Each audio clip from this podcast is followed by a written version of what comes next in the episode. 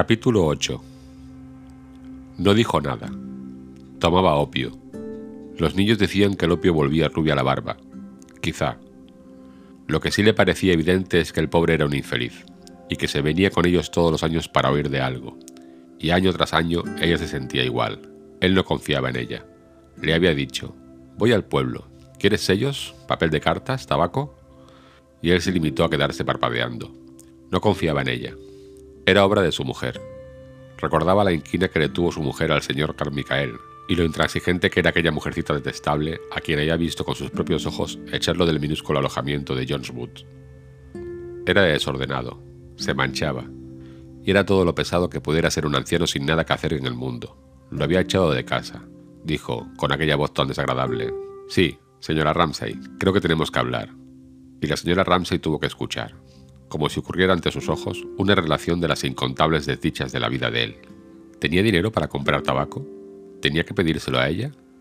¿Media corona? ¿Dieciocho peniques? Ay, no quería ni pensar en las humillaciones por las que le había hecho pasar. Ahora la evitaba. Nunca supo por qué, excepto que, de forma inconcreta, seguro que tenía que ver con aquella mujer.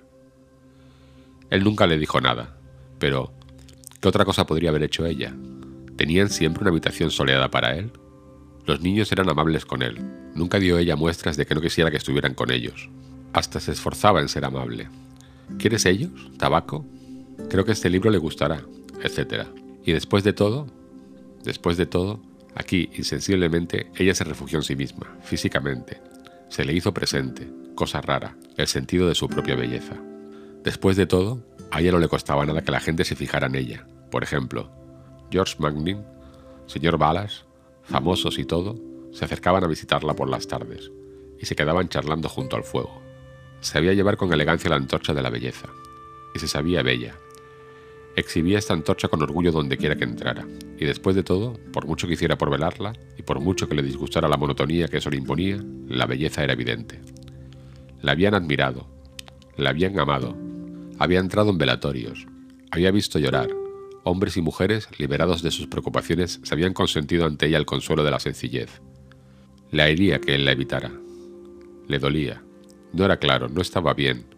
Eso es lo que le importaba, que se agregara esto al enfado con su marido.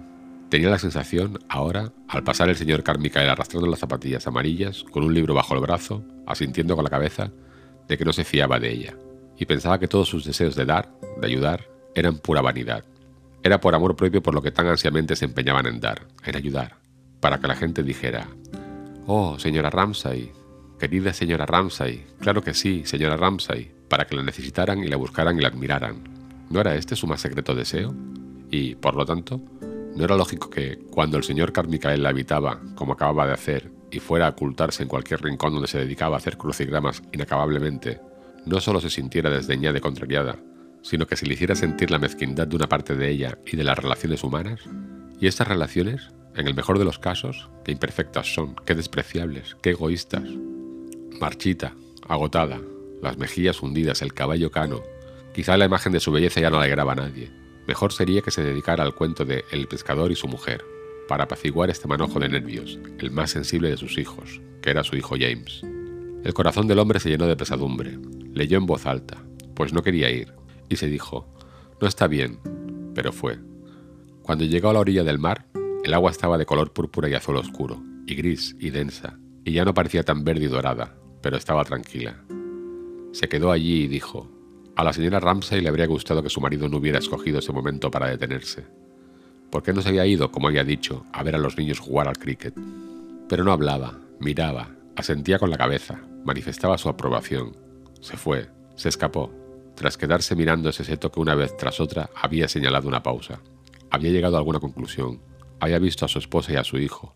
Había visto las urnas en las que desbordaban los rojos geranios que tantas veces habían adornado el desarrollo de sus pensamientos y que tenían, entre las hojas, como papelillos en los que se anota algo a prisa.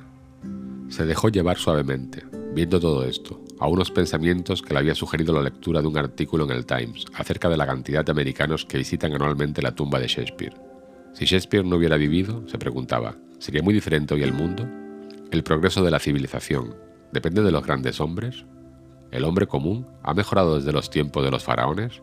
Pero este hombre común, se preguntó, ¿Ha de ser el criterio por el que se juzgue el progreso de la civilización? Quizá no. ¿Acaso el mayor bien exija una clase social de esclavos? El ascensorista del metro siempre será necesario. El pensamiento le desagradó.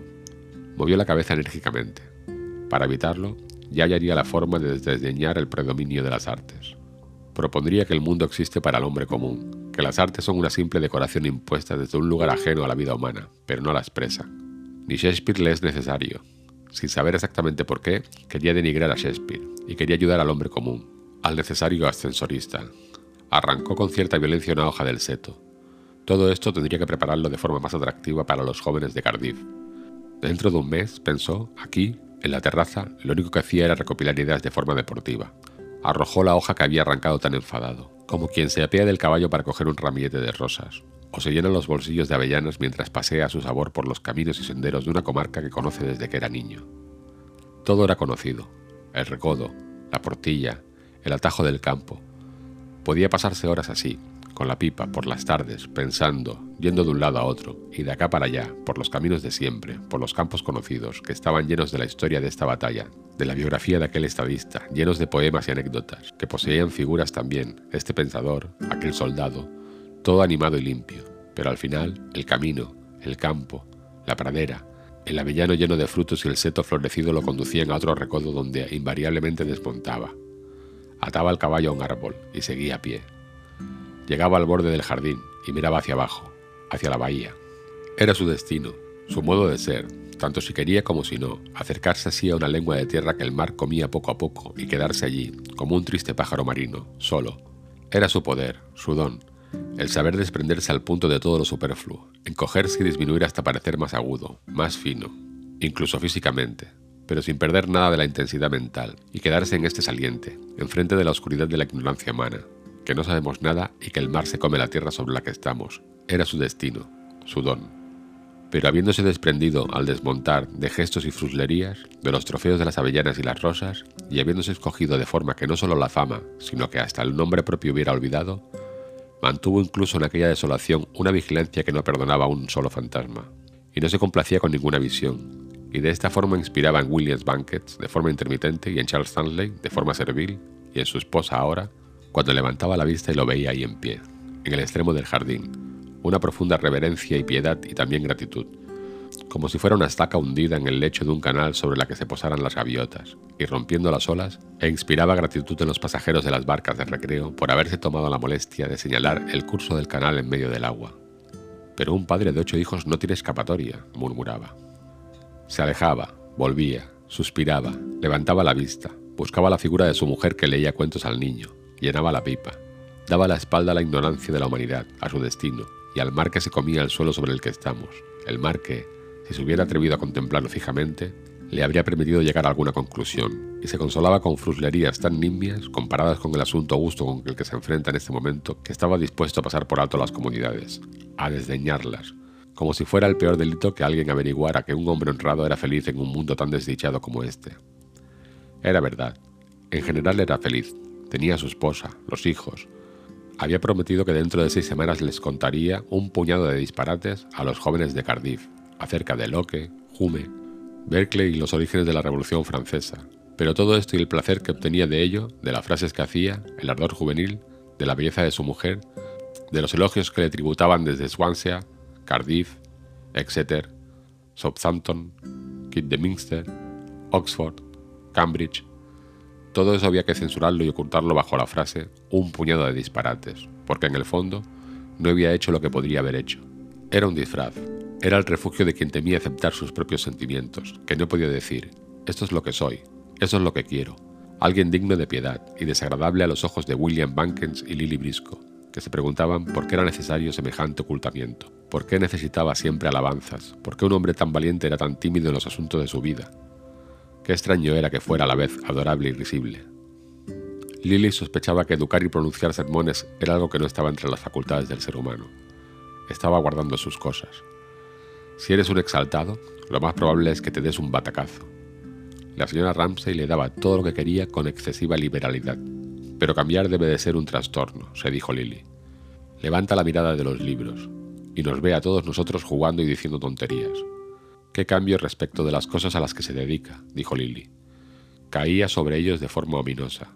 De repente se quedaba quieto, se quedaba callado mirando la mar. Se daba la vuelta. Capítulo 9 Sí, dijo el señor Banques, mirando cómo se alejaba. Qué pena tan grande le daba. Lily había dicho algo acerca de que le asustaba, porque cambiaba de humor muy bruscamente. Sí, dijo el señor Banques, qué pena tan grande que el señor Ramsay no se comporte como los demás. Porque a él le gustaba Lily Brisco. Hablaba con ella del señor Ramsay con toda franqueza. Por esa razón, dijo él, es por la que los jóvenes no leían a Carlyle. Un abuelo gruñón que se enfadaba si el porridge del desayuno estaba frío. ¿A cuento de qué se atrevía a sermonearnos? Eso es lo que el señor Banques creía que pensaban los jóvenes de hoy.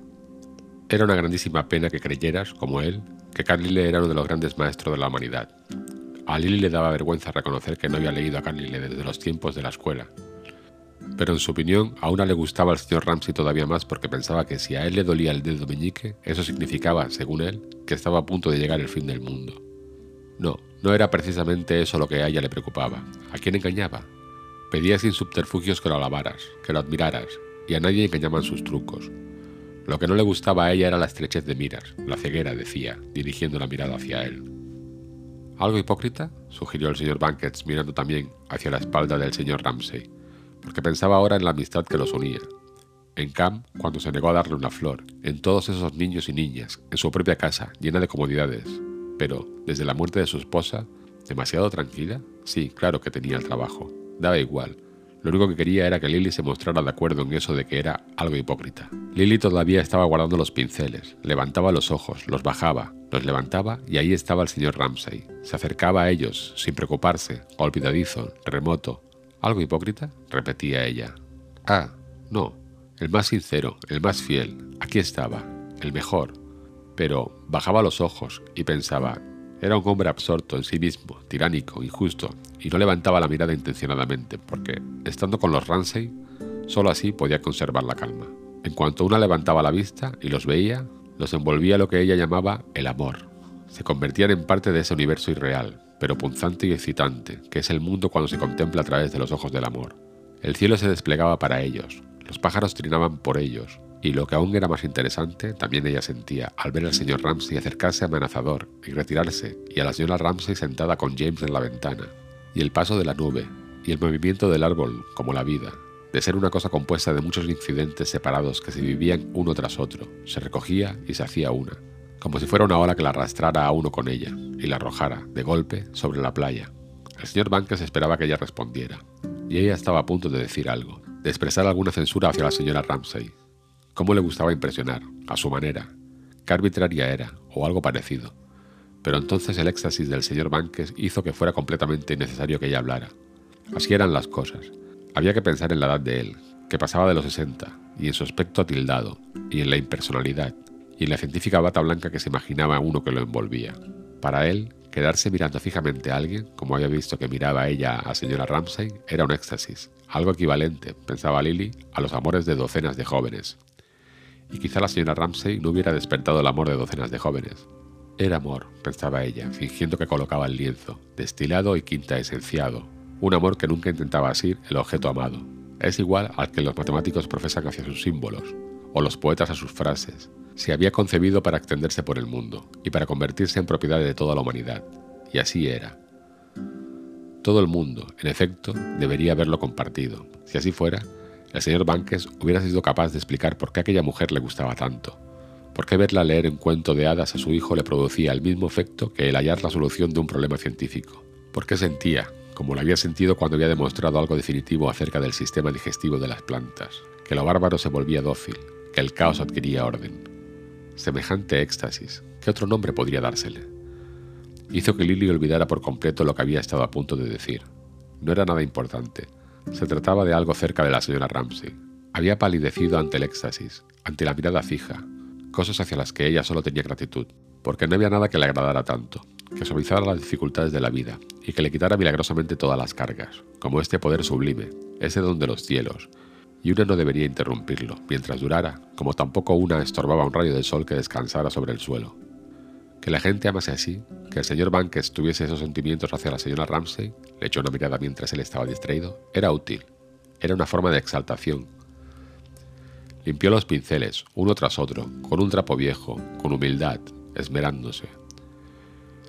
Evitaba ella la reverencia que defendía sobre las mujeres, se sentía alabada. Que se quede mirando él si quiere, así ella podría echar una mirada de reojo al cuadro. Le daban ganas de llorar. Era malo, era horrible, era pésimo. Podía haberlo hecho de otra forma, por supuesto. El color debería haber estado más diluido, más difuminado. Las formas deberían haber sido más etéreas. Así es como lo habría visto el señor Pauseforte. Pero es que ella no lo veía así. Veía como el color ardía dentro de un marco de acero, la luz del ala de una mariposa sobre los arcos de una catedral. De todo eso solo quedaban sobre el lienzo unas pocas huellas distribuidas por el lienzo. Nadie lo vería nunca. Nunca colgaría en una pared, y el señor Tansley le susurraba al oído. Las mujeres no saben pintar. Las mujeres no saben escribir. Recordó lo que había estado a punto de decir sobre la señora Ramsay. No sabía de qué forma había podido expresarlo, pero se trataba de algo crítico. La noche anterior le había fastidiado cierta arbitrariedad. Siguiendo la dirección de la mirada del señor Banques, Pensó en que no había mujer que adorase a otra mujer de la forma en que él la adoraba. Lo único que podían hacer era buscar refugio bajo la sombra protectora que el señor Banques extendía sobre ambas. Siguiendo el curso de este rayo de luz, ella agregó su propia luz diferente. Pensaba que sin duda era la persona más adorable, inclinada sobre el libro. Acaso la mejor, pero, a la vez, algo diferente de la perfecta figura que allí se dejaba ver. Pero, ¿por qué? ¿Cómo de diferente? se preguntaba limpiando la paleta de los montocitos de color azul y verde que le parecían animados ahora. Pero se prometió que al día siguiente ella lo animaría, los obligaría a moverse, a moldearse, a obedecerla. ¿En qué era diferente? ¿Cuál era esa esencia de su espíritu que en cuanto veías un guante en un rincón de un sofá tenías la certeza, solo con ver un dedo torcido, de que era de ella? Era veloz como un ave, directa como una flecha, tenía su fuerza de voluntad, tenía talento para mandar. Claro, se recordó a sí misma Lily, Pienso en las relaciones con las mujeres, y yo soy mucho más joven, soy una persona insignificante, soy una que vive cerca de Brompton Road. Abría las ventanas de los dormitorios, cerraba puertas, así intentaba recordar la melodía de la señora Ramsey mentalmente. Llegaba tarde por la noche y daba un golpe muy suave en la puerta del dormitorio, envuelta en un viejo abrigo de pieles, porque su belleza siempre era igual, apresurada pero convincente. Siempre dispuesta a hacer algo una vez más, fuera lo que fuera. Que Charles Stanley hubiera perdido el paraguas, que el señor Can lo estuviera estornudando e inhalando algo por la nariz, que el señor Bankers dijera ¿Dónde están las sales de frutas? Todo esto lo enderezaba al momento, o lo torcía maliciosamente y dirigiéndose hacia la ventana, fingiendo que tenía que irse. Amanecía, veía cómo salía el sol, de lado, más íntimamente, pero siempre riéndose. Insistía en que ella, Minta, todas, todas tenían que casarse, porque era en todo el mundo, por muchos laureles que pusieran a sus pies, pues a la señora Ramsey le importaba muy poco su pintura, o por muchos triunfos que obtuviera, Quizá la señora Ramsey también los hubiera tenido. Y al llegar aquí se entristecía, se ensombrecía, regresaba al sillón. Esto no podía ni siquiera discutirse. Una mujer que no se hubiera casado. Le tomaba la mano con delicadeza un momento. Una mujer que no se case se pierde la mejor de la vida. La casa parecía estar llena de niños durmiendo, y la señora Ramsay escuchaba. Luces bajo las pantallas de las lámparas, respiraciones regulares. Ah, pero decía Lily, tenía a su padre, el hogar, e incluso, si se hubiera atrevido a decirlo, la pintura, pero todo esto parecía tan poca cosa, tan virginal ante lo otro. Sí, pero al avanzar la noche y al separar las cortinas la luz, incluso cuando ya trinaba de vez en cuando algún pájaro en el jardín, juntando todas sus fuerzas con desesperación, le gustaría haberse presentado como excepción a la regla universal. Una súplica. Quería seguir soltera. Le gustaba ser como era. No estaba hecha para lo otro. Pero eso suponía que tendría que enfrentarse con esa mirada fija de desconocida profundidad y tenía que aceptar la sencilla certidumbre de la señora Ramsay. Y ahora volvía a la infancia de que la querida Lily, su pequeña Brisk, era tonta. Y entonces recordaba que había reclinado la cabeza en el regazo de la señora Ramsay, y no había dejado de reírse, reírse, reírse, reírse hasta casi llegar a la histeria ante la idea de que la señora Ramsay decidiera con calma inmutable unos destinos que eran completamente incomprensibles para ella. Ahí estaba sentada, sencilla, seria. Había recobrado el sentido de sí misma. Era el dedo torcido del guante. Pero, ¿en qué santuario había entrado una? Finalmente Lily Brisco levantó la mirada, y ahí estaba la señora Ramsay, completamente ajena a lo que había ocasionado sus risas, que seguía tomando decisiones, pero había desaparecido toda huella de fuerza de voluntad, y en su lugar había algo claro, como ese espacio que terminan por ocultar las nubes, el pedacito de cielo que duerme junto a la luna. ¿Era sabiduría? ¿Era conocimiento? ¿Se trataba una vez más del engaño de la belleza, de forma que todas las sensaciones de una, a medio camino de la verdad, terminasen por enredarse en una trampa dorada? ¿O es que guardaba en su interior algún secreto de los que ciertamente Lily Briscoe creía que todo el mundo tenía que tener para que el mundo siguiera adelante? No todo el mundo podía ser tan atolondrado y reflexivo como ella, pero sí lo sabía. ¿Por qué no le decía que lo sabía? Sentada en el suelo, abrazada a las rodillas de la señora Ramsey, todo lo cerca que podía, sonriéndose al pensar que la señora Ramsey nunca sabría la razón de la intensidad del abrazo, se imaginaba como en las cámaras de la mente y del corazón que esta mujer que físicamente estaba en contacto con ella había, como en los tesoros de los reyes, tablillas con inscripciones sagradas, que si una pudiera leerlas, le enseñarían todo, pero que nunca se ofrecerían libremente, nunca llegarían al público. ¿Cuál era el arte que el amor o la astucia conocían, con el que una podía entrar en esas cámaras ocultas? ¿Cuál era el resorte que te permitía convertirte, como el agua vertida en la jarra, en una sola cosa inextricablemente unida a la persona amada? ¿Podría lograrlo el cuerpo o la mente, mezclándose sutilmente en los intrincados pasillos del cerebro? ¿Podría el corazón? ¿Podría el amor, como lo llamaba la gente, convertirlas en una a ella y a la señora Ramsey? Porque no era conocimiento, sino esa unidad lo que deseaba. No deseaba inscripciones en las tablillas, nada que pudiera escribirse en una lengua que conocieran los hombres, sino la propia intimidad, que es el conocimiento, pensaba, mientras reclinaba la cabeza sobre las rodillas de la señora Ramsey. No sucedió nada, nada, nada, mientras estuvo inclinada sobre la rodilla de la señora Ramsey. Sin embargo, sabía que el corazón de la señora Ramsey atesoraba conocimientos y sabiduría. ¿Cómo, pues, se preguntaba, podía una saber tal o cual cosa de la gente si ésta estaba herméticamente sellada? Solo como las abejas, atraída por alguna fragancia o por alguna nota aguda en el aire, intangible para el tacto o el gusto, visitando la cúpula de la colmena, recorriendo solitaria el desierto aire de todos los países del mundo, frecuentando las colmenas llenas de murmullos e inquietudes, esas colmenas que eran la propia gente, la señora Ramsay se levantó. Lily se levantó. La señora Ramsay se fue.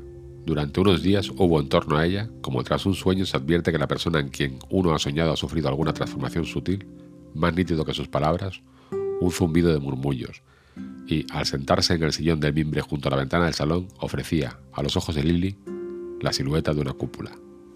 El rayo de luz se unía paralelo al del señor Banques, y ambos llegaban hasta donde la señora Ramsay leía con James sobre las rodillas pero mientras ella seguía mirando, el señor Banques había dejado de hacerlo. Se había puesto las gafas, había retrocedido un paso, había levantado una mano.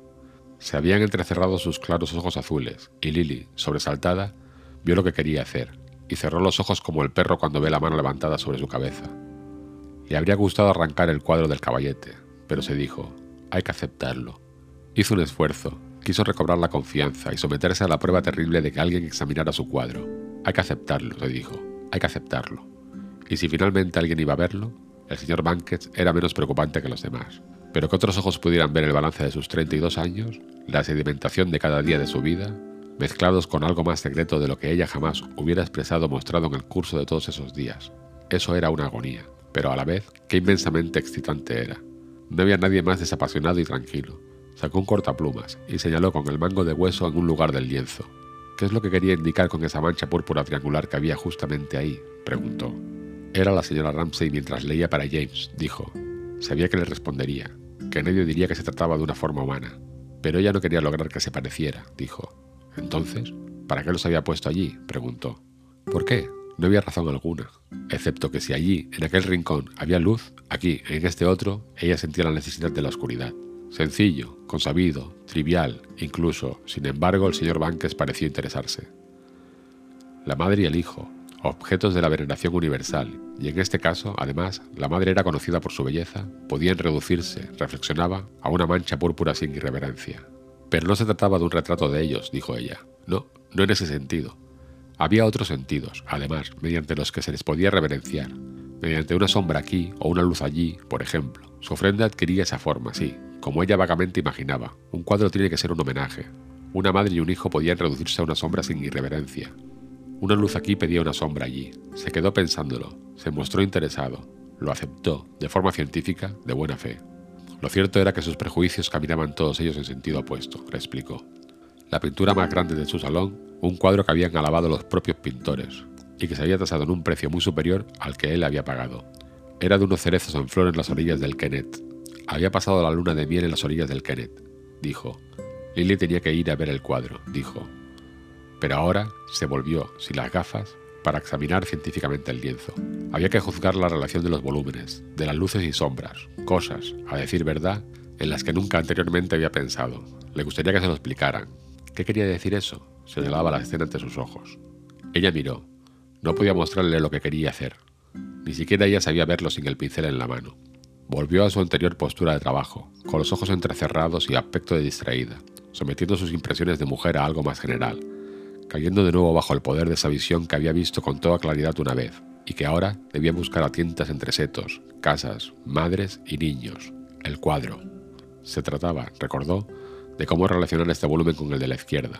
Podría hacerlo quizá extendiendo la línea de la rama, o rompiendo el vacío del primer plano con algún objeto, quizá James, así, pero el peligro consistía en que al hacer eso quizá se perdería la unidad del conjunto. Se detuvo, no quería aburrirlo, quitó el lienzo del caballete sin esfuerzo. Pero alguien lo había visto, se lo habían arrebatado. Este hombre había compartido con ella algo intensamente íntimo.